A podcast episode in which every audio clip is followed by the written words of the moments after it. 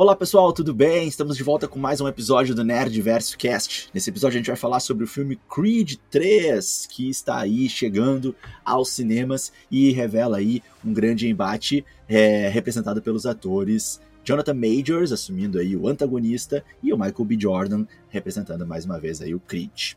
E comigo aqui para fazer os comentários sobre esse filme, fazer a nossa análise, Leandro Viana. E aí, cara, tudo bem?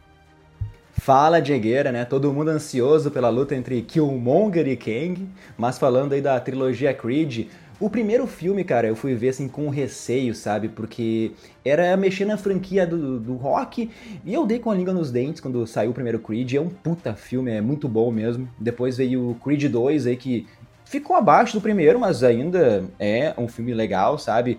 E agora, então, para fechar a trilogia, é, é, um filme ambicioso, né? Tem aí a estreia do Michael B. Jordan como diretor. E, como eu disse, ele é, ele é ambicioso em alguns quesitos, às vezes eu acho um, pouco confuso ele. Eu já adianto que eu esperava um pouco mais do final, porque é mega clichê, aquele final, sessão da tarde, todo mundo, todo mundo feliz, sabe? O motivo do vilão do filme é muito bom, eu gosto demais, é um cara movido a raiva. Eu comprei, assim, 100% o vilão, entre aspas, né, do Jonathan Majors ali. E que ator incrível, cara. Eu amo esse ator. Eu conheci ele pela primeira vez vendo a série Love Lovecraft Country da HBO, né? Nota 10, nota 10. Se ainda não assistiu, por favor, de, por favor, depois desse podcast, vai lá na HBO lá assistir Lovecraft Country. Na verdade, todo o elenco, né, Diego, tá muito bem.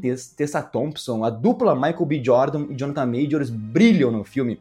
É tipo assim, a pessoa que não sabe a sinopse de Creed chegou assim de paraquedas aqui, não sabe do que a gente tá falando, sem dar spoilers, é um amigo de infância do Adonis Creed, ele ressurge lá depois de 18 anos cumprindo uma pena na prisão, e eles vão acabar lutando assim para enfrentar esses traumas, mágoas do passado, eu tenho muitas conveniências no roteiro que me incomodam, a gente vai debater isso quando for falar dos spoilers. E eu queria talvez ver mais lutas, sabe? Eu senti falta de mais lutas, mas parabéns pro Michael B. Jordan, hein? porque caso vocês não saibam, ele é mega fã de animes e ele trouxe sim na minha visão aí essa paixão para dentro do filme, mas eu já comento mais sobre isso, deixar um pouco aí o Diego falar também. Olha aí, o Leandro empolgado, hein? Meteu a metralhadora aí. Galera, é, eu confesso que eu fui pro, pro filme sem grandes expectativas. Eu achava que iria encontrar um filme bem, assim, simples, bem bobo. Um filme aí, né, de luta, com um roteiro e, e um, uma trajetória aí de ritmo de filme meio clichêzona, assim, de batalha e tal. Uh, meio seguindo, assim, o que a gente já tinha visto é, em alguns exemplos dos filmes do rock. É, então eu fui, assim, esperando é, é um, um, um, filme mais simplesão.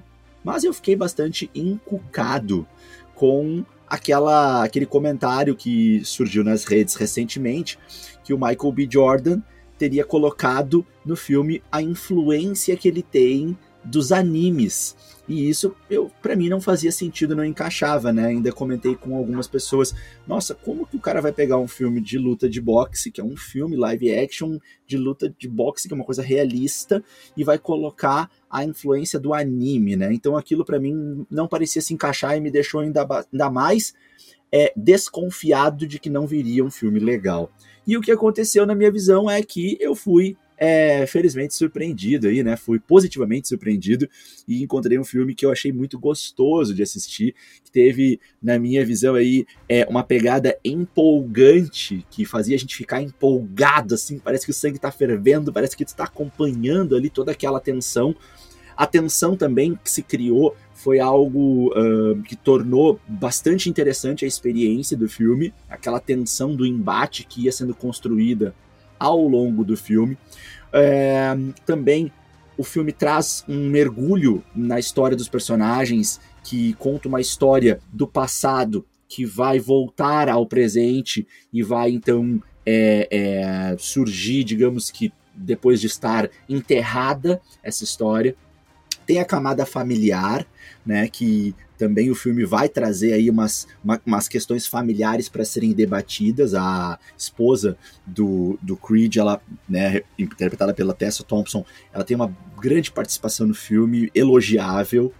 E também uma surpresa para mim foi a Amara, né, que é a filha que eu acredito que uh, teve uma, uma participação belíssima no filme, tanto nas mensagens passadas ali, né, do pai, o pai da filha é, é, com deficiência auditiva ali, que se comunicava por língua de sinais e apresentava assim brevemente, né, de maneira suave, algumas dificuldades e como isso se encaixa ou não na vida do casal, na vida da família.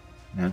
E um elogio para a atriz né, que, que interpretou, que é a Mila Davis Kent, uma menina. Sempre acho legal quando essas crianças entram nas produções de séries e filmes e, e fazem um, um papel né, muito bem apresentado, apesar da sua pouca experiência. Então, sem spoilers, eu saio do cinema com um, uma sensação muito gostosa de ter visto uma história bem contada, uma história uh, um tanto quanto clichê, um filme com um roteiro bastante é, sessão da tarde, digamos assim, um roteiro bobo, um roteiro simples, mas apesar do roteiro ser simples, eu não critico o roteiro, não vi furos. Eu não vi furos grandes no roteiro. No roteiro não vi furos. Eu vi alguns furos assim de execução, que depois eu vou pontuar, mas no roteiro para mim não teve furos. Ele só não foi um roteiro ousado, mas eu achei um roteiro fechado, um roteiro uh, correto, que não, não, não se arrisca, mas não deixa nada solto.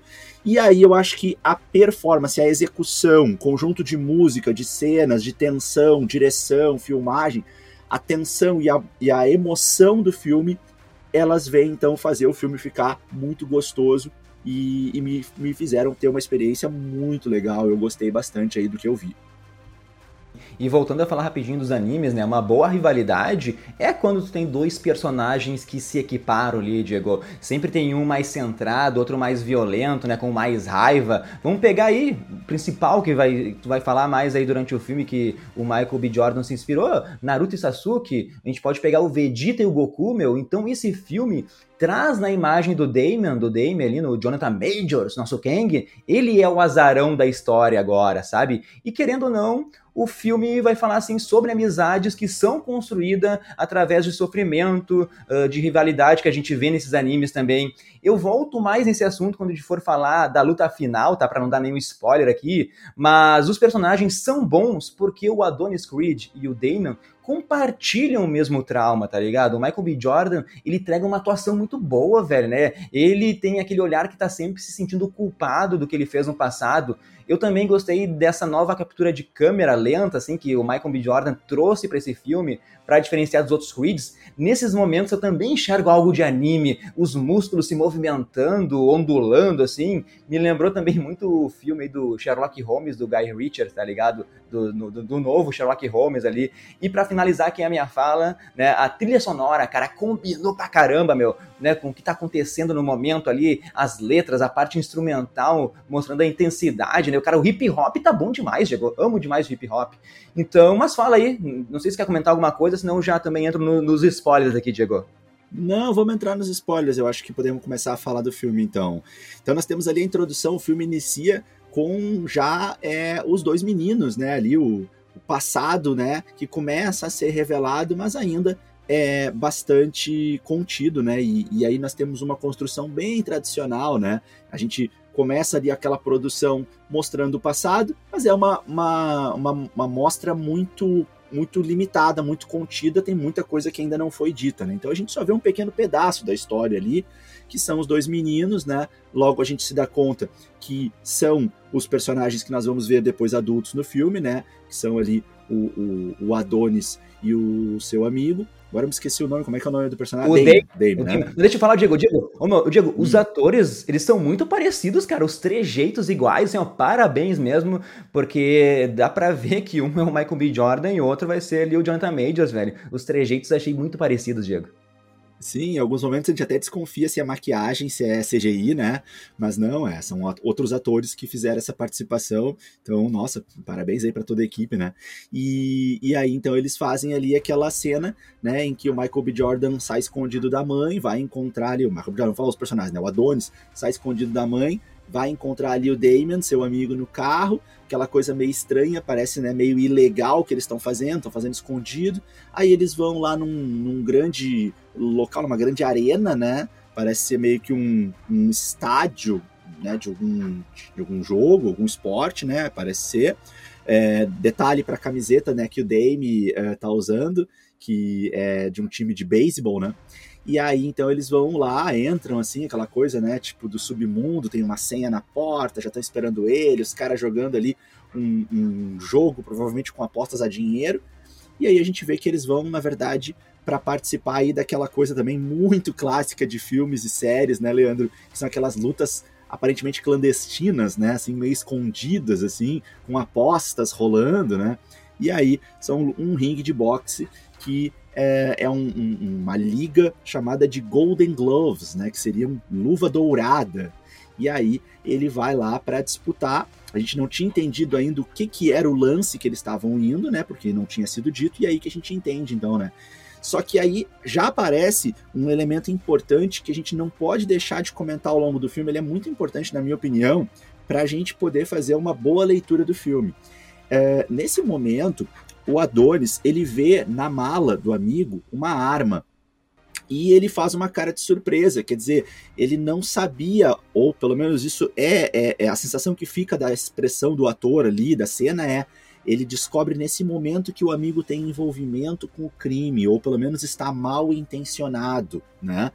Então ali é uma descoberta, tem, algum, tem uma questão ali de, de um não contar para o outro o que faz, né? Então o Damien não é um talvez um grande amigo, ou pelo menos ele não conta algumas coisas para o amigo, ou ele faz coisas que o Adonis não faz, então temos que pontuar isso, isso é muito importante até o final do filme, tá? E aí então ele manda ali o, o Adonis, né? O, o Damian manda o Adonis apostar o dinheiro todo nele, e ele vai lá então e enfrenta o, o cara que está ali ganhando as partidas na, na competição, e o Damian então é consagrado ali, o campeão da noite ali, e coloca o nome dele aí no hall dos campeões desse torneio de proporções menores, talvez até pouco conhecido, ali no bairro de Crenshaw, em Los Angeles, ele ganha o Golden Gloves.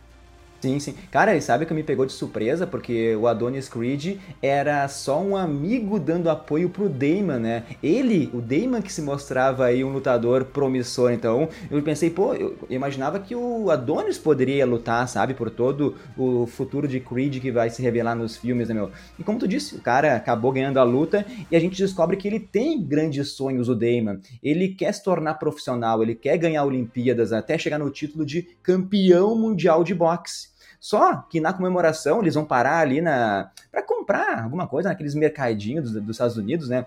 E o Adonis, ele reconhece um cara mais velho, né? E começa a espancar o maluco sem parar dizendo que agora ele não era mais uma criança pequena. E o filme corta, né, cara? E vai ficar então esse grande mistério do porquê o Adonis Creed espancou essa pessoa que se chama Leon e do porquê o Damon acabou sendo preso, né, e perdendo aí todos os seus sonhos. Já vou comentar tudo agora para não ficar nesse nesse vai e vem. A partir de agora é spoiler, tá, pessoal? Então se não viu o filme aí, já fica uh, o aviso para vocês. Esse mistério eu gostei, Diego. Eu gostei do mistério que se estendeu por, por todo o filme, mas de novo é aquilo. É que a gente viu em Homem-Formiga, por exemplo. O Adonis não quer contar pra mulher porque bateu no cara, fica brabo quando perguntam sobre esse dia de 18 anos atrás. Sério, assim, ó, me desculpa, eu posso ser talvez a pessoa mais insensível do mundo aqui, Diego. Talvez. Eu, pode ser sim um grande trauma ali do Adonis, mas o cara podia sim ter compartilhado isso com a Bianca na primeira vez que ela perguntou ali sobre a história dos dois, sabe? Pô, faz quase 20 anos isso. Só depois que dá toda a merda lá, cai todo mundo da Donis, que ele resolve contar. Então, para mim, é, é, é, um roteiro ruim, sabe? Igual Homem-Formiga quanto o Manny ali. As pessoas não falam sobre as coisas, sobre os problemas com quem ama, tá ligado? E depois a gente vai descobrir então que esse Leon batia no Adonis, no Damon, quando eles, eles frequentavam, quando eles moravam no tal abrigo ali. E também foi o momento então desse espancamento que ele jogou a raiva para fora. Só que o tal Leon, a gente vai mostrando nos, flash, nos flashbacks durante o filme, ele estava com outros amigos que pegaram Adonis E daí o Damon, ele foi interferir usando essa arma que tu mencionou aí, né, Diego? E tudo acontece muito rápido, porque a polícia aparece do nada, e o grande plot twist, então, é que o Adonis, ele sai correndo dessa situação, deixa o Damon sozinho, o Damon é preso e acaba ficando aí 18 anos na cadeia por outros motivos que foram acontecendo durante a vida. E sejamos sinceros aí, Diego, o Adonis, ele foi um filho da puta nesse momento aí, por não procurar o amigo na prisão, né? Poderia procurar uma semana depois. Eles falam que eram irmãos, tá ligado? Então, velho, baita traíra ele. O cara foi preso por causa do Adonis, foi proteger um amigo, sabe? Então, ele realmente ele vai carregar essa culpa aí do mundo nas costas, tá certo, tem que carregar mesmo. E eu entendo toda a raiva do Damon, Diego. E tipo, o filme ele acerta em dar mais profundidade para Adonis ali, mas tem medo de discutir, meu, ao meu ver, né? Tem medo de discutir assim de uma forma mais aberta a infância abusiva dele. Isso fica só numa fala que ele diz ali para Bianca e acabou, né? Então eu fico meio que decepcionado. Eu acho que prejudica o filme um pouco. Pra quem não lembra, né, meu, o Adonis, ele é filho do Apollo Creed, fora do casamento dele, né, meu, com uma mulher lá de sobrenome Johnson, não me lembro. Ele passou então os primeiros anos no orfanato, nesse abrigo aí que ele comentou, e depois, na vida, ele é adotado pela Mary Creed, a viúva do Apollo Creed, né? Então eu acho que o filme tem vários assuntos que eles tratam de forma superficial, tá? Eu já comento mais sobre isso, mas vou deixar o Diego falar um pouco para não tomar conta do podcast. Bah, deixa eu me lembrar aqui que tu falou coisa pra caramba. Vamos lá, vamos pontuar. É, primeiro, o mistério que surgiu ali naquele momento que corta ali a, a, primeira cena e vai pro presente, eu não acho que seja um grande mistério. Não concordo muito contigo que foi um grande mistério que foi massa. para mim era bastante previsível. Assim, para mim foi bastante óbvio assim o que, que rolou ali, né? Uh, era meio certo assim que o amigo ia defender ele, ia se ralar por ele e depois ia querer sair da cadeia, tipo, com um pouco de ódio, assim, poxa, bah, eu segurei a bronca e, e me, me, ralei sozinho, né? E pô, tu não veio atrás de mim. Alguns detalhes foram melhor explicados ao longo do filme, mas para mim, assim, quando cortou aquela cena, ficou bastante óbvio, não tive uma grande surpresa. Então, para mim, não, não foi um, um, mistério nem um plot, assim, não sei. De repente, eu tive a luz ali e, e tive a sacada, mas para mim não pareceu tanto. Um, quanto a, a ao. Deixa eu ver o que mais que tu falou. É, quanto a ele é, não visitar o amigo e ser um traíra, até a Tessa ela fala isso quando eles estão começando a se entender, né? Ela fala. Tu era uma criança. E assim, eu, eu concordo muito com isso, cara. Eu, eu penso assim, ó, que se eu sou uma criança, né, um, um adolescente que seja, é, primeiro, talvez eu não nem falasse isso pros meus pais. Segundo, eu não iria numa prisão sozinho visitar alguém, tanto até porque eu ia me ralar com os meus pais e teria medo, então seria algo complexo mesmo. Claro que isso enquanto criança, né? Depois de adulto aí, bom, ele poderia ter ido atrás, né, do amigo e tal, e aí ele não conseguiu. E aí também tem um outro ponto que eu, eu, eu, discordo um pouco, eu entendo os dois lados, entendo o lado do Damon, claro, esse é mais fácil de entender, de ficar muito chateado com o amigo que abandonou ele, o Damon obviamente levou a pior na situação toda, né, porque ele ficou preso, recluso e tal, e teve muito tempo para remoer tudo isso. Uh, mas eu também entendo o, o lado do personagem que não conseguiu é, mexer nessa ferida e preferiu deixar a ferida ali escondida. E, e cara, eu, eu, me identifico assim muito. Eu, eu, também tenho alguns traumas da minha infância que eu não volto neles nunca mais, não falo mais sobre eles. Eu tenho coisas que eu não, nunca falei para minha esposa, nunca falei para ninguém, para nenhum amigo meu, e de vez em quando eu me lembro disso e me dói um pouco. E talvez eu devesse levar para o terapeuta aí, mas eu não falo. E, e, talvez um dia isso venha à tona. Então, não sei, de repente, por, essas minha, por essa minha experiência que eu acabei de agora aqui veladamente comentar com vocês, não vou falar, é que eu me identifiquei com, com ele e entendo ele. Assim, entendo, cara, às vezes a gente não tá pronto, e, e, e isso pode levar anos e uma vida. A gente às vezes não tá pronto para lidar com um trauma, a gente prefere seguir a vida e fingir que aquilo não aconteceu. Eu sei que é covarde, mas às vezes a gente não tá pronto para isso. Então mas, eu, Diego, eu gostei. O, o, o grande problema, sabe? O grande problema é que ele trouxe o trauma para dentro de casa Daí a mulher perguntou e ele falou que não quer falar, entendeu? Não é tu que tem um trauma e ninguém sabe teu trauma e teu trauma não voltou, voltou assim nesse momento junto com a tua mulher para tu comentar com ela, sabe? É algo que tá guardado no passado. Se o se o Damien não voltasse, não teria por que realmente o Creed falar. Mas o cara voltou, então de novo, ele voltou, sabe que existe um segredo e o cara não tá afim de, de comentar isso, sabe? Então eu acho que isso me incomoda demais, sabe? Não, te entendi, te entendi, mas eu continuo o mesmo pensamento, assim, que talvez eu contasse. Eu me sinto maduro para contar. Mas não sei se qualquer pessoa está, teria essa maturidade, entende? Não sei. Aí vai depender muito das experiências e do tipo de pessoa. Então eu não vejo isso como uma coisa absurda, tipo, ah, nenhum ser humano faria isso. Não, acho que tem ser humanos que conseguiriam contar e tem ser humanos que não conseguiriam. E, e, e para mim tá tudo bem pensar que ele é do tipo que não consegue, que mesmo assim quer continuar fugindo do problema. Então isso para mim não é um problema, isso para mim é bastante razoável, bastante aceitável. Eu gostei dessa, dessa possibilidade, tá? É, então é, esse era um outro ponto que a gente estava comentando ali sobre isso. Eu acho que a gente pode ir seguindo, cara. O que mais que a gente tem depois? Cara, no começo do filme também tem uma luta bem legal do Adonis, que é na África do Sul, é a última da carreira, né, para ele se aposentar, ele vence, e o filme então é sobre isso, é a vida de um aposentado rico, o Adonis tem lá o ginásio que ele treina a próxima geração de lutadores, o atual campeão do mundo é dessa equipe, inclusive, tem a Bianca, que é a mulher do Adonis, virou meio que uma empresária ali, né, se afastou da música para não prejudicar mais ainda a audição dela, que a gente descobre isso desde o primeiro filme, então uh, agora ela tem tipo, ela é tipo um Rick Bonadil, né, no Brasil, né, escreve para outros cantarem, ela que é empresária de sucesso. Tu já comentou, né, a da Amara, da filha que é surda, essa parte da inclusão, eu acho que podia ser mais trabalhada, eu achei que faltou, assim, mais sobre isso, né, porque tocaram no assunto da menina brigando lá na escola, mas ficou para mim de uma trama superficial dele que dele em dois momentos no filme para ajudar ela, sabe? Eu acho que poderiam expandir muito mais a história, botasse mais meia hora de filme, sei lá, sabe? Então, mas um detalhe muito legal, não sei se vocês notaram, que a campainha da casa quando o Damon vai visitar lá o, o Adonis, quando toca a campainha, além do barulho, também acende várias luzes, né? Tudo pensando na filha pra, por causa disso. Então, essa, esses detalhes eu achei sensacionais. Enfim, também tem a mãe da, do Adonis, que tá mal, né? Ela vai acabar morrendo aí de, ao decorrer do filme. Eu também achei que foi uma trama que não sei, cara, eu não sofri no momento da morte dela porque foi algo muito rápido, sabe? Mais uma, é mais uma trama superficial, sabe? São três, são três dramas legais, mas que, pra, ao meu ver, foram trabalhados muito rápidos, de forma superficial, não sei outra palavra aqui, sabe? Mas, cara, eu vou parecer meio louco. Eu gostei, assim, dos dramas, como eu disse, sabe? Do Adonis, mas ao mesmo tempo eu acho que essas subtramas meio que atrapalharam o filme, porque foram prejudicaram assim, o evento principal que eu queria ver a batalha Adonis contra Damian, sabe? Tanto fora do ringue quanto dentro do ringue também, Diego.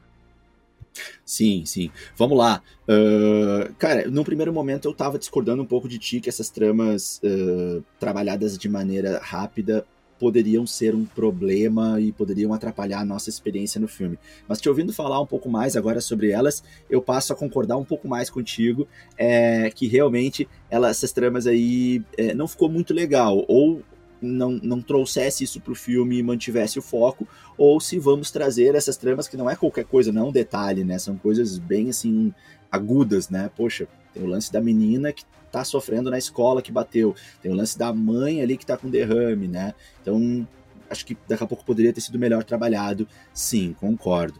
Uh, então poderíamos ter mais tempo de filme para trabalhar um pouco melhor isso. Mas assim, uh, não acho que o lance da Amara foi mal trabalhado até. Acho que a questão da escola ali, acho que poderia ter sido um pouco melhor desenvolvida ali, o lance do soco ali e tal mas de modo geral eu acho que a Mara é, ela é bastante trabalhada a questão dela ao longo do filme, ao longo são, são, vários momentos dele ali tentando se aproximar, tentando entender como é que ele vai lidar com ela, ela é muito fã dele, querendo seguir os passos dele. Uh, concordo contigo, isso é um ponto que eu ia trazer. Tem, tem dois pontos assim bem específicos que eu já vim pronto para trazer, que são pontos para mim negativos no filme. E um deles é a morte da mãe dele. De fato, eu achei que ali a emoção não foi tão bem trabalhada. Se a emoção da luta, a tensão do confronto, do combate, se a luta final teve muita emoção, a morte da mãe do Adonis não teve tanta emoção, não conseguiu passar pra gente a dor da perda dela, né? Então ali eu acho que faltaram algumas conduções assim de escolher melhor a música, de escolher melhor a dramaticidade do momento, de mostrar ele sofrendo mais, chorando, enfim, sabe? Eu acho que isso foi um pouco rápido demais e aí não, não teve assim, eu acho que a, é, a, é, a correta dramatização do momento e aí a gente não sente tanto a morte da mãe, parece uma coisa casual quando na verdade não é, né? Então acho que realmente esse é um ponto em que o, o filme acaba falhando um pouquinho na sua direção. Acho que ali a direção, né, os diretores ali, acho que trabalharam mal esse evento do filme, e esse evento então acaba é, ficando feio, ficando estranho, né? Uma morte de uma pessoa extremamente importante, mas que não tem um peso bem trabalhado. Mas segue daí. Mas, meu, daí vamos lá, vamos pro Damon, ele chega no filme, né, ele, a gente sente o desconforto do, do Adonis, eu sempre quero falar Michael B. Jordan aqui, mas eu entendo ele, tipo assim, aceitar o pedido do Damon, dele ainda querer lutar, de acolher ele, né, o Damon quer ser ainda um campeão mundial, apesar da idade avançada, velho, e pulando, assim, um pouco a história, né, por mais absurdo, absurdo que ela seja, o Damon, que surgiu do nada, assim, para ser colocado na luta contra o campeão mundial de boxe, que é o mexicano lá, o Chaves, né, que é o cara da equipe do Adonis, não dá para falar mal, porque o Damon toca na ferida quando eu ia reclamar. Ele fala que é justamente a história do filme do Rock de 76, do primeiro Rock, né, do primeiro filme do Stallone. É exatamente isso. O Rock, ele é um boxeador desconhecido ali, e ele vai lutar contra o campeão mundial, que é o Apollo Creed, né? Que é o pai do Adonis daí, né? Só que caso vocês não lembrem da história, né? O desafiante do atual campeão ali, que era o Apollo, ele se machuca daí não estão conseguindo assim achar ninguém para lutar em um tempo tão curto. Daí o próprio Creed ele sugere ele que um lutador local, imaginando que ia ser tipo é um apelo para mídia, sabe? Só que ele, ele, ele ele consegue fazer essa luta contra o Rock. Só que o Rock, cara, ele não queria ser o campeão mundial, velho. E não, ele só queria, assim, uh, aguentar 15 rounds contra o Apollo, que é o que acontece no filme. E desculpa pelos spoilers para quem não viu Rock de 76, tá, pessoal? não, é, mas ele não é spoiler, né? É, tô brincando, tô brincando. Mas é mais 76? ou menos. Sim, é mais ou menos isso que acontece nesse filme também, velho. Mas lembrando que o primeiro filme é de 76, então as pessoas podem pensar que talvez é uma homenagem, mas eu meio que enxergo que eles estão copiando a mesma trama, só que em 2023, e daí para mim a mídia muda muito, sabe? Então eu fico também um pouco desconfortável, mas é, é o que a gente falou, meu, é um, é um roteiro sessão da tarde, sabe? E daí tem outra. Deixa eu só terminar. Tem mais uma coisa do roteiro que eu não gosto aí, Diego, né? Que é como o Drago ele sai da luta do Chaves. O Damian, a gente sabe que ele foi convidado para aquela festa lá da Bianca.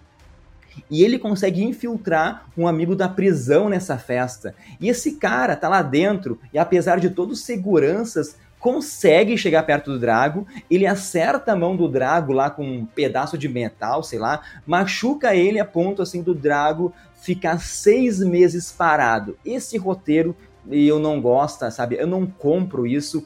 Além, eu vou até falar mais uma coisa agora, vou. Eu, pra mim é conto de fadas, velho. O Damon, o cara fica preso 18 anos e ele sai da prisão com aquele corpo, com aquele físico do Jonathan Majors, velho. Puta que pariu, o cara tinha lá uh, todos os equipamentos para malhar, o whey liberado, né? Condições para treinar boxe na prisão, né? Isso não tem como, né, Diego? Mas eu sei que tu vai tentar me convencer, dizer que o cara tava focado, tava com raiva, que cada vez que via lá o a notícia do Creed, assim, ele ganhando uma luta dava mais combustível para ele, mas eu aceito, assim, esse conto de fadas, apesar de ser 20 anos na prisão, sabe? É, não, isso não me incomodou. Eu entendo as tuas críticas, acho que elas são todas elas bastante coerentes, mas isso nada disso me incomodou. Para mim é é o roteiro bobinho de sessão da tarde, porém foi o filme gostoso de assistir, com uma, uma, uma boa experiência, foi bem bem construída todo esse embate, essa luta, né? É, eu fui pro cinema esperando isso. Bah, um filme de boxe, cara, o que, que vai se esperar? Bom, vai se esperar uma situação em que se constrói bastante as histórias dos dois lutadores para culminar numa batalha, né, com muito, muita tensão envolvida e, bom, que tenhamos uma grande batalha no final para que seja legal de assistir. Só que eu acho que veio um pouco mais do que isso. Eu, eu acho que a, a, profundidade das histórias envolvidas eu gostei muito, principalmente as questões psicológicas envolvidas, né? E também eu acho que as cenas finais, que depois a gente vai falar da luta, eu gostei muito, apesar da ousadia, da diferença, né? Pô, mas a gente nunca tinha visto isso no filme. Eu gostei demais, achei que ficou muito legal. É, mas, mas sim, claro que tem muitas, muitas uh, é, um, conveniências de roteiro, porque, enfim, o foco não é esse. E, e, aí eu acho que até a questão assim, ó, de não querer se arriscar para não errar, sabe? Então ficou realmente uma imitação. Ficou meio que aquela coisa assim para ficar meio mágico de tipo assim, ó, vamos recontar, está acontecendo de novo, sabe? De novo agora com o filho do Creed, tá acontecendo de novo a história. Até um ponto assim que para mim eu achei que não, não ficou tão legal, mas tá dentro disso, é o momento em que eles estão treinando e o, e o Adonis ele sobe no alto da montanha, assim, e comemora, daí dá uma musiquinha, assim, que ficou muito clássico, tipo rock, né? Subindo assim no monte, assim, aquela coisa bem clichêzona, assim, sabe? Então, a, a, essa parte até fiquei meio incomodado, assim, ah, agora ficou forçado demais. Mas é tudo para ficar assim, o tempo todo referências como se a história estivesse sendo recontada. O próprio Drago, né, da história do Ivan Drago, que já tinha aparecido no outro filme, agora aparecendo de novo ali e tal. Então é tudo um conjunto de referências para ficar aquele filme bobinho, roteiro simples, simples, simples, bastante previsível o roteiro, o tempo todo assim, para mim não teve quase nada de plot assim na minha visão, para mim foi tudo muito previsível, mas eu achei gostoso de assistir. Agora eu quero pontuar que para mim teve uma parte mais madura do filme, na minha opinião, que foi a evolução do personagem. E aí eu acho que tá, é um pouco sair fora da, da curva, assim. Aí eu acho que isso não tem em filmes tradicionais Sessão da Tarde. Do Michael B. Jordan, numa questão de precisar encarar seus traumas, precisar aceitar que a terapia é importante, precisar entender que ele precisa conversar e se abrir com a mulher dele. Ele também não é o único a ter problemas, ela também tem os problemas e a filha também essa discussão em camada familiar, essa eu achei um pouco mais madura no filme, assim, e isso eu achei legal, isso eu achei um ponto que deu uma diferença um pouco mais positiva pro filme, né? Mas, fora isso, aí concordo contigo que realmente roteiro bobinho e tal, é que pra mim não me incomodou. Hum. Sim, mas, ô Diego, a luta do Damon contra o Chaves, a primeira, eu achei assim, muito boa, velho, sabe? Uh, a câmera lenta eu também acho que foi muito bem utilizada. E o Damon, eu gostei, eu gostei que ele se comportou como um mau caráter naquela luta, né? Acertou chute, socou braço, deu cotovelada, tá ligado? Então, é o jogo sujo do vilão, sabe? Que fez eu comprar toda a história dele. Por isso que eu digo, meu, pra mim ele é meio que um lado não é no, ao extremo, mas ele tem uma psicopatia ali para alcançar o seu desejo de ser campeão mundial. Ele quebra as regras, ele não, não joga com as regras embaixo do braço, ele faz maldade, sabe? E ele conseguiu entrar no psicológico do Chaves para ganhar aquela luta. Eu, eu gostei demais dessa luta, Diego. Eu gostei também, cara, eu gostei. E, e, e, concordo contigo que aparece uma certa psicopatia aí, tá? Até antes eu tava conversando contigo antes de começar a gravação e, e naquele momento eu não tinha enxergado, mas a, é, essa, esse argumento eu gostei, né? Uh, ele, e aí a inteligência, né, cara? A inteligência, a sabedoria dos mais velhos, né, Leandro? O Félix tava com treinamento muito mais em dia, né, cara? Treinando Uh, diariamente e com excelentes condições que a academia oferecia para ele com treinador, né? Já o Damian, sei lá em que condições estava treinando, e se via que ele ainda estava um pouco lento, né? Então, uh, ele precisava encontrar alguma forma de equilibrar ou até desequilibrar a seu favor a luta, porque a luta iniciava pendendo para o lado do Félix. O Félix era o favorito, né? E de fato ele estava mais rápido, ele estava com uma técnica melhor. E então o Damian usa é, a sua sabedoria de mais velho e vai lá e consegue fazer o Félix cair na provocação, começa destruir o ombro dele ali, né? Uh, começa a fazer o jogo sujo com uma cotovelada. Cara, quando rolou o lance da cotovelada, quando rolou ali algumas jogadas de golpe sujo, como um golpe mais baixo ali da cintura também, que não, não, não pode, ali o, o, a joelhada que uma hora ele dá nele, é, eu comecei a me lembrar de dois grandes lutadores que já se envolveram nessas polêmicas, né? Que são Evander Holyfield e Mike Tyson. Confesso que eu até imaginei que em algum momento Damian ia morder e arrancar um pedaço da orelha de alguém ali. e eu ia. Seria legal. Eu ia gostar. Eu ia gostar, cara. Eu ia gostar. Ia ser a referência clássica aí ao Mike Tyson, né, cara? Podia ter. Nas horas que ele se agarrava no cara e tava com o jogo sujo, eu pensei, pá, ele vai morder. E não aconteceu. Eu fiquei esperando isso em várias cenas do filme. Mas vamos pro terceiro ato, então, Diego, que é quando o Adonis Creed ele descobre, né, que criou um monstro ali, né? O Damon é o azarão que virou campeão mundial, né? Daí o Damon começa a difamar o Creed, fica dando entrevista falando mal dele, uh, que o Creed, tipo, é o, é o tipo de pessoa que abandona a família, abandona os amigos, né? Que é por causa do Creed que o Damon aí se deu mal na vida. E eu gostei muito desse personagem do Jonathan Majors, velho. É, é um vilão, assim, meio filho filho da puta, sabe? Então, ele vai lá e chega na esposa da Adonis, naquela festa lá, dá umas letrinhas para ela. Ele fala assim, ó, ah, tem um tal de, de Leon lá, de Leon, né? Mas diz que aí, ele não fala a história toda, ele diz que isso aí só cabe ao Creed contar. Ele planta a sementinha, então ele tem a maldade, sabe, Diego? E é bem legal, assim, a relação que, que ele a conexão dele, que ele fala, né, que a Bianca ela deve estar tá, assim, se sentindo mal uh, por estar tá vendo alguém fazendo sucesso com a música que ela escreveu, o sucesso que ela deveria estar fazendo, né, já que a Bianca ela não pode mais cantar, né, velho? E é uma relação com que o próprio Damon tá vivendo, né, velho? O Adonis é, parece que tirou tudo da vida do Damon, assim, né, se ele não fosse preso. Então, essa raiva dele é fácil demais de comprar, velho. Então é óbvio que o Adonis vai ter assim que sair da aposentadoria para derro derrotar ali o Kang, o, o ah, desculpa, o Damon, né? Saiu sem querer aqui. Mas ô Diego, uhum. fala de tudo isso e também fala assim, ó, do treinamento depois do, do Creed lá, o que tu mais gostou? O que tu acha mais difícil? Quer socar a árvore? Quer enfrentar o Drago no treinamento ou tu acha que é puxar um avião?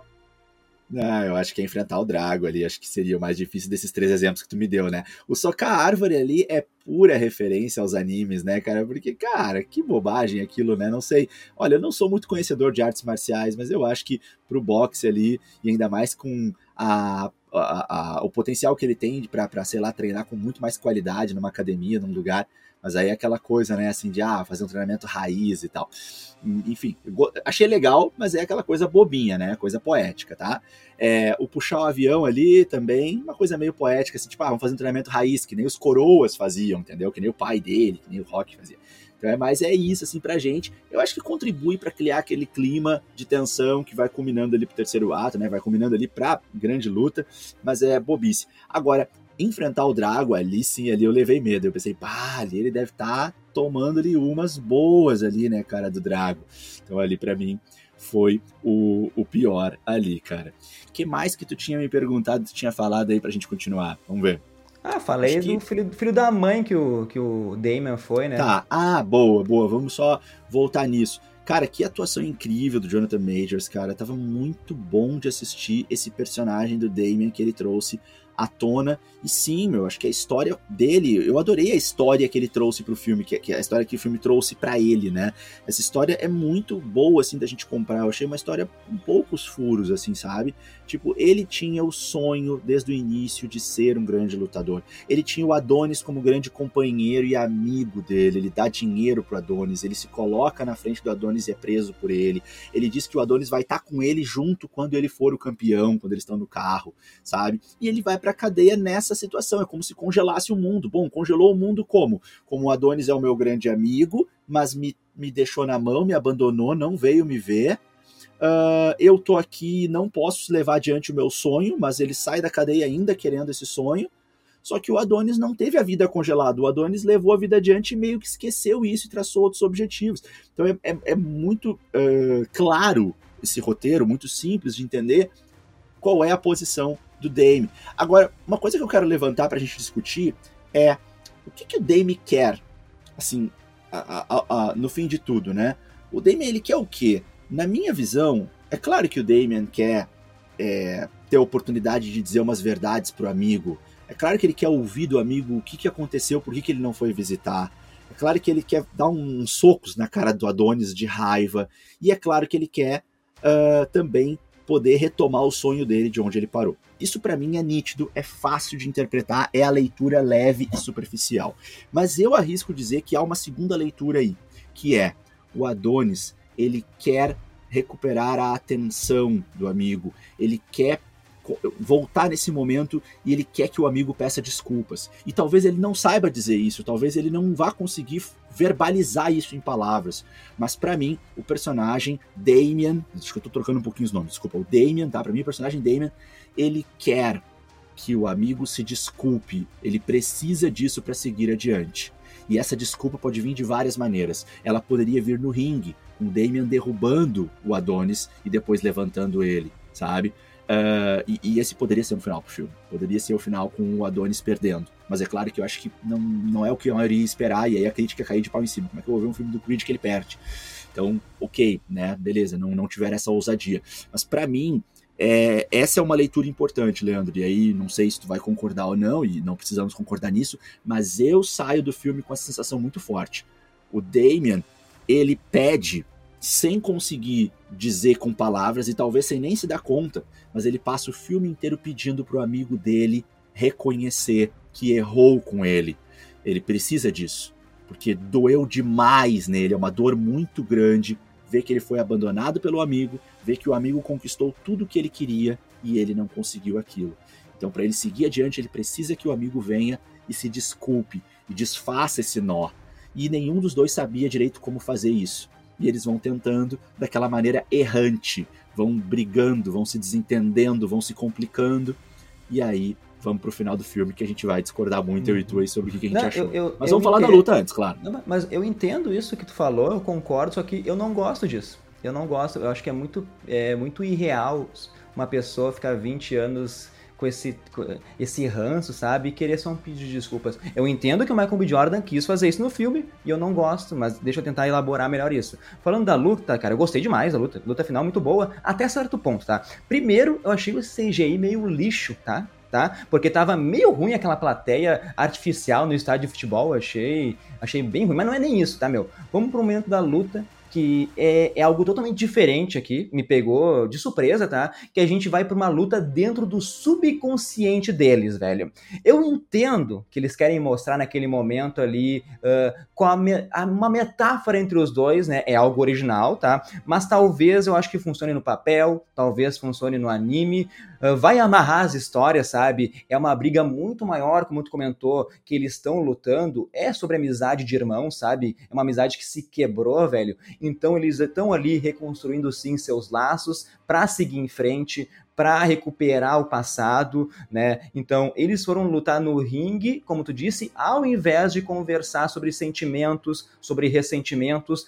Talvez eles estão resolvendo assim os problemas do jeito que eles foram ensinados na vida, assim, tá ligado? Então, na verdade, isso não é ruim. Para mim é estranho essa luta no subconsciente. Mas depois que o Damon, ele perde a luta, Diego, eu achei meio que ridículo, eu achei meio rápido, sabe? Os dois se perdoarem, foi algo muito assim para acabar o filme no momento feliz, velho. Porque, como eu disse, um pouco antes da luta, o Damon tava como um psicólogo psicopata, dava a entender que ele queria destruir a vida do Creed, quando na verdade a gente sabe que, o que ele queria, né? Mas agora que eles travaram então essa, essa luta entre irmãos, eu acho muito ruim o Damon dizendo no final algo do tipo assim, ó, deixa pra lá, velho, esquece aquela merda que aconteceu quando a gente era criança. Ó, como assim, mano? Sério que é, é, só isso, velho? Eu, eu, precisava de uma profundidade melhor, sabe? Uh, eu entendo toda essa mensagem sobre amizade, eu sei o que o Michael B. Jordan quis trazer pro filme, né? De como resolver, assim, essas situações do passado, mas eu acho, para mim, né? Eu sei que tem, esse final vai, vai separar uh, ao meio a, as opiniões. para mim, a minha opinião, sabe? Eu achei péssima essa decisão, sabe?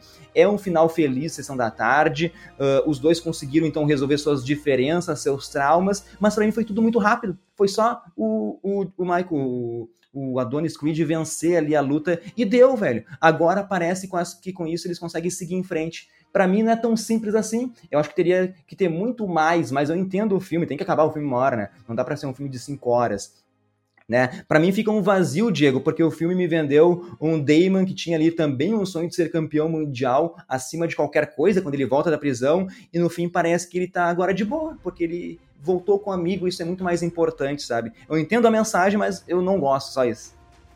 Entendi, entendi. Não, eu, eu acho que eu consigo me colocar no teu lugar, é, é uma outra perspectiva, dá pra gente assumir essa perspectiva sim, realmente é, é estranho. Mas uh, eu, eu curti muito, assim, eu, eu gostei bastante, eu achei bonito, pensando na perspectiva, né, de resolver um trauma, resolver um problema, de conversar e tal. Eu discordo que foi um final feliz, eu acho que não foi um final feliz, não. Acho que hum, eu, eu não achei final feliz, eu achei um final doloroso, assim. Eu, eu saí, assim, meio machucado do filme, assim, porque eu fiquei mal do Damon levar essa ruim, sabe? Assim, tipo, pô, o cara sofreu a vida toda e ainda perdeu a última batalha, sabe? É, o, o, por mais que eles tenham conversado e se entendido, isso não se resolve tão rápido assim. Eles vão continuar ainda carregando esse caroço na garganta, os dois, sabe? Então eu acho que, que as coisas não. Acho que não foi um final feliz. Eu acho que eu gostei do final, porque, ao meu ver, eu acho que foi um final assim, razoável, sabe? Assim, justo. Talvez não precisasse ser tão rápido assim, esse momento de, de, reconciliação dos dois. Talvez as palavras do Damien, como tu trouxe agora, né, de rapidamente perdoar ele e dizer que nós éramos crianças e que eu sei que você não tem culpa. Isso eu acho que poderia ter sido um pouco mais lento, não, acho que foi um pouco precipitado, né? A gente, eu te entendo, assim, poxa, o cara tava o tempo todo ali aparentemente com muita raiva e daí daqui a pouco ele vai lá e perdoa numa boa, né? Então, é, isso, isso é, é um pouco com, complicado. Uh, mas eu, eu, eu gostei, eu achei uh, bastante justo assim esse final. Eu confesso que eu fiquei com medo quando a batalha termina, quando ele eh, comemora, né, quando o Adonis comemora a vitória dele, ah, ganhei, pronto, todo mundo lá feliz. Eu fiquei com medo, eu pensei, puxa, será que o filme vai acabar assim? Daí para mim não vai ser legal, cara, porque poxa, a gente tem toda uma história para resolver dos dois amigos, né, meu? E o Adonis deve ao amigo uma conversa, né, cara? Pelo menos assim, passar para ele, olha, quero te pedir desculpa. Olha, eu tô entendendo hoje, hoje eu tô entendendo as coisas que aconteceram naquela época e continuarei sentindo culpa. Tinha que ter essa conversa. Para mim, assim, se não tivesse essa conversa, eu ia ficar muito indignado com o filme, porque daí, para mim, o principal enlace do filme não teria sido resolvido, sabe?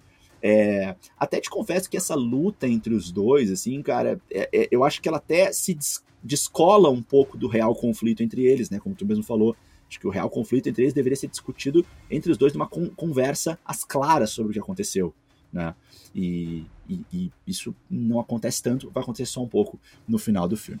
Agora, eu quero voltar um pouquinho na cena da luta, né? A cena da luta, né, que é o mais esperado, o grande embate entre os dois, muito massa, aquela coisa clássica dos filmes de boxe que vários especialistas já nos falaram várias vezes, né? Em filmes do rock aí, no segundo ou terceiro round, os lutadores já estariam ou exaustos ou até mortos, dada a intensidade dos socos na cara, né? Que é aquela coisa fantasiosa, né? Pode não ter um poder especial, pode não ter um lance de super-herói, mas é fantasioso porque vai muito além dos limites do ser humano aquela luta, né? De cansaço, de, de intensidade. Agora, foi muito gostoso de assistir. E foi ali que deu para ver um pouco melhor o que, que, o Michael B. Jordan quis trazer, com diferentes ângulos de filmagem ali para os movimentos, né? Umas esquivas um pouco mais trabalhadas, né? Dos dois, assim, de passar por baixo do soco, assim, mostra em câmera lenta, né? Um, umas respostas muito rápidas, né? De um tá apanhando e de repente começa a bater. Isso é uma coisa que eu vi pouco nos filmes. Geralmente a gente tem um longo momento em que um personagem bate e outro apanha e depois inverte, né? E nesse filme não, nesse filme a gente teve uma coisa um pouco mais parelha e, e, e mais dinâmica, né? Um cara tá levando o soco, um dos dois, já começa a bater, e aí o outro tá levando, e agora virou de novo. Isso foi bastante dinâmico, eu gostei bastante. A parte lúdica ali de mudar a cena, bastante ousado, bastante diferente. Estranhei um pouco, mas gostei. Gostei pela ousadia, gostei pela ideia ser diferente. Né? Então eu, eu, eu para mim eu elogiei, mas eu entendo que ficou estranho e, e, bom, talvez caibam aí muitos, muitas críticas. Eu gostei, achei massa. É... E alguns movimentos, claro, que lembraram muito ali, né, os animes, né, como por exemplo aquele super soco que o Damien dá na boca do estômago ali do Adonis, aquele momento foi massa, né, ali mostra bem assim, chega a mostrar nas costas o impacto, né, em câmera lenta ali uh, e também a queda dele ali. E, claro, o momento mais icônico, que até foi um pouco rápido, poderia ter sido talvez um pouco mais em câmera lenta, mas enfim, deu ali o destaque, que é o soco duplo, em que os dois se atingem ao mesmo tempo, né? Um, um movimento bastante simétrico, foi um, uma fotografia bonita naquele momento ali, a imagem, né? Depois eu quero catar aquela foto ali pra gente postar. Uh, aquele momento ali é muito clássico de diversos animes em especial o anime bastante citado pelo próprio Michael B. Jordan, né, e, e, até mesmo pelo Jonathan Majors, que recentemente declarou aí que o Michael B. Jordan convenceu ele a ver aí é, a, alguns episódios de Naruto. Sim, Naruto, né? O embate entre o Michael B. Jordan, agora até eu tô falando aí, o embate entre o Adonis e o Damian é um embate que vai simular muito a relação entre o Naruto e o Sasuke, né, do, uh, do Naruto, né? Porque eles têm uma relação de amizade no, no anime, são amigos, mas é uma amizade tumultuada, né? Os conflitos são um pouco diferentes, as motivações dos personagens são diferentes, mas a gente tem em comum, em similar, essa questão de essa relação de amizade e ao mesmo tempo competição entre eles, muito alimentada pelo Sasuke, mas em certos momentos também pelo, na, pelo Naruto. E a gente tem um grande embate entre eles que se dá mais de uma vez no, nos episódios, né? Uh, mas a gente tem dois momentos, um com eles mais crianças no Naruto clássico e outro ao final do Naruto Shippuden, que é o quando eles já são mais maiores, né, quando eles são mais uh, jovens. E nesses dois embates a gente tem a cena clássica do soco em que eles se atingem ao mesmo tempo os rostos, né? E aí, bom, quando eles atingem os rostos, assim, nossa, acaba a luta porque é um, um golpe muito forte. Então, para quem viu Naruto, consegue ver o final, o terceiro ato, bastante como se fosse Naruto e Sasuke. Então, para mim, teve esse peso maior e acredito que para quem assistiu, vai também ter essa sensação muito gostosa de poder mais ou menos ver uma semelhança ali. E mais um detalhe, Leandro, que eu queria trazer, que eu acho legal para é, aumentar a profundidade do filme e do que o Michael B. Jordan quis, tá? É que uma coisa que nem todo mundo sabe é que o Naruto, o personagem, cara, ele tem uma característica bastante diferente de outros animes, porque o Naruto, ele é o cara que ele resolve muitos combates, não sei se tu sabe disso, ele resolve muitos combates com a conversa. O Naruto, ele tenta sempre fazer amizade com o vilão que ele enfrenta. O Naruto, ele é um cara que ele não tá afim de, de brigar com todo mundo.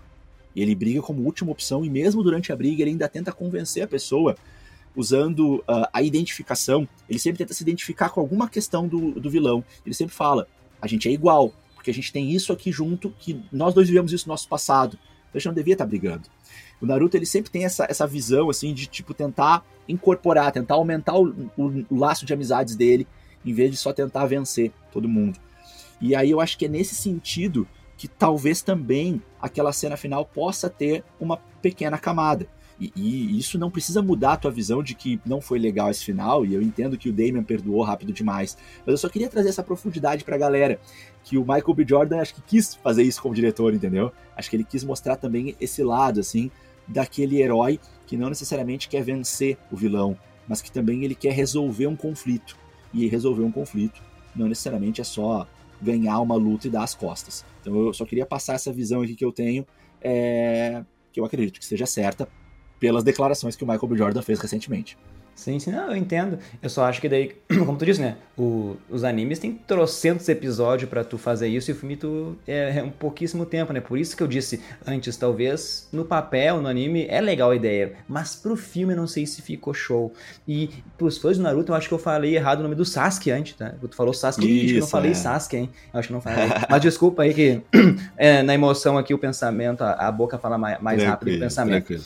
Mas, ô cara, rapidinho aqui uma pergunta para ti antes da gente falar da nota nota. Uh, cara, tu acha que a franquia Creed, assim, uh, tem fôlego para continuar? Porque eu vou te dizer que para mim ficaria top demais, velho. A filha surda do Creed ali, né, a Mara, né? Ela é um pouco mais velha, seguindo os passos do, do pai, ele virando uma lutadora. E daí o filme utilizando assim a surdez dela na trama de uma forma que não seja tão superficial, assim, mostrando que ela vai superar os obstáculos, tendo assim essa deficiência auditiva, sabe? Daí o Adonis mais velho, como mentor, trazendo conflito familiar, sabe? Eu ia gostar, Diego.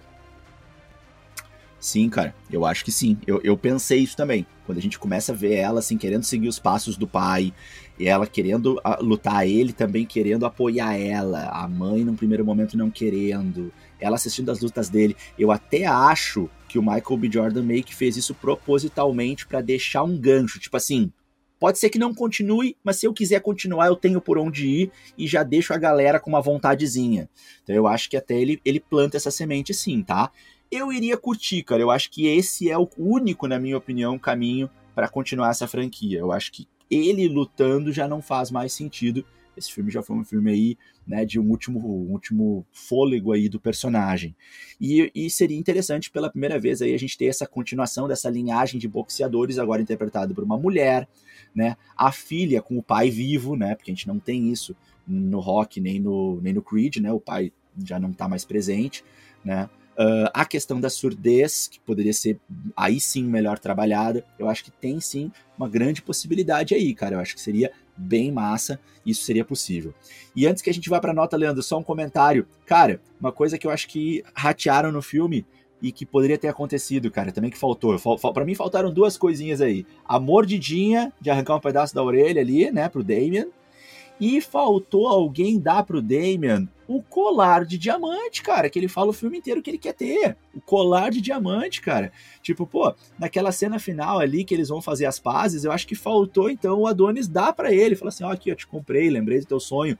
Pô, cara, isso aí ratearam, né? Ele fala mais de uma vez que ele queria buscar, né, o Diamond Dame, né? Então ele queria muito o colar de diamante dele. Ele sai na cena inicial do filme indo atrás do colar. Ele passa na prisão pensando, claro, o colar ele é simbólico, né? O que ele quer mesmo é ser o grande boxeador, mas esse símbolo acho que ficou faltando no filme, cara. E aí, assim, podia, ele podia ter entrado né, na última luta com um colar gigante de diamantes, né? Pô, se, se aconteceu, a gente não percebeu, tá? Mas vamos então para nossa nota. Eu acredito que esse terceiro filme aqui, ele tá entre o primeiro e o segundo, né, em questão de qualidade. Eu sei que eu critiquei bastante o filme, mas eu achei ele legal também, né? São só essas questões pontuais que eu prefiro ressaltar, assim. O, final mesmo que me chateou, sabe? Eu não gostei. Eu tenho, como eu falei, eu tenho certeza que vai dividir muitas opiniões aí, porque por um lado é algo inovador, o Diego já falou disso, é inusitado, é ousado, então a gente tem que parabenizar o Michael B. Jordan uh, por tentar, sabe, né? Porque ele tá fazendo algo diferente, né? Eu que não esperava por, aqui, por aquilo e me incomodou um pouco. Para mim ficou estranho mesmo. Mas aqui, ó, atuações excelentes de todo o elenco, mesmo quem aparece pouco. Eu acho que essa trilogia, olhando ela ao total, é muito boa, sabe? Uh, no começo, o Adonis ele era lá um homem que se sentia que o único destino da vida dele era lutar, era bater. Agora tem um amadurecimento dele depois de três filmes. Ele sabe que não precisa apenas lutar. Então, aquela conversa no vestiário diz isso. Eu sei que o Diego quis trazer isso pra, nessa fala, sabe? Então, as lutas em si, eu também gostei delas, uh, muito bem coreografadas, sabe, Diego? Uso da câmera, tentando ali ver o lado bom da luta, sabe, né? A luta entre o Adonis e o Damon é uma luta ali com coração, sabe? Tem emoção. O único jeito que eles sabem se comunicar, na verdade, né? Eles brigam, mas também se abrem de uma maneira vulnerável no final. E essa é a essência, como tu disse, do anime que o Michael B. Jordan ele tentou trazer para o filme, ao meu ver também. Então, pegando esses pontos positivos e tudo que eu já falei de negativo aqui nesse podcast, para fechar a nota para Creed 3, eu dou então 7,4, Diego. Ó, oh, 7,4? Poxa, a minha vai ser bem mais alta. Uh, eu, eu gostei mais, assim, mas bom, a gente já trouxe tudo aqui, né? Eu acho que realmente tem alguns pontos aí que, que ficaram a, a desejar e, e, o filme ele é simples, mas eu, gostei bastante da experiência e da sensação com a qual eu saí do cinema e por essa razão a minha nota é 8,4. Boa, boa. Então agora, para fechar aqui nosso podcast, nosso bloco de abraços, que é para quem é inscrito no nosso Instagram, para quem segue a gente no YouTube, lembrando que é sempre o oferecimento do curso Propulsa, que é preparação para Enem preparação para o Enem e para os vestibulares em matemática, né? Então procura no, no, YouTube lá o canal do Propulsa. E os abraços de hoje são para Cauê.black15, Kelton Souza, Jean GB, Eduardo Bresciani, Jocilane Costa, Daniel Alves, Breno Santana, Dudu Guimarães, Gabriel Vilarino, Juliano Pereira e pro arroba Trão29, Jagueira. Vou deixar o Diego se despedir aqui. Muito obrigado a todo mundo que curtiu o nosso podcast. E depois comenta aí quem é que concorda com o Diego, quem concorda com o Leandro, pra gente, pra gente fomentar ainda mais essa discussão positiva aqui, essa discussão boa sobre o filme. É isso aí, acompanha a gente no Insta lá, tem fotinho nossa assistindo o filme, o Leandro na cabine de imprensa junto com a crítica especializada lá para fazer essa crítica né, e fomentar. E também aqui o Diegueira à noite aqui com as luvas de boxe, né, Leandro? Fazendo a, ali a parte mais de ativação. É. Lembrando que a gente não é crítico, né, Diego? A gente fala aqui só do coração, a gente só brinca de falar mesmo, né? É, verdade, importante. Então tá, galera, agradecemos mais uma vez a companhia de vocês. Espero que tenham curtido esse podcast e, como o Leandro falou, reforço aqui, comenta com a gente pra gente saber qual foi a tua opinião sobre esse filme. E sigam com a gente para mais e mais e mais podcasts, análises, posts, tudo que vocês já acompanham aqui do Nerdverso Cast. Um grande abraço a todos e até a próxima. Valeu, galera. Tchau, tchau.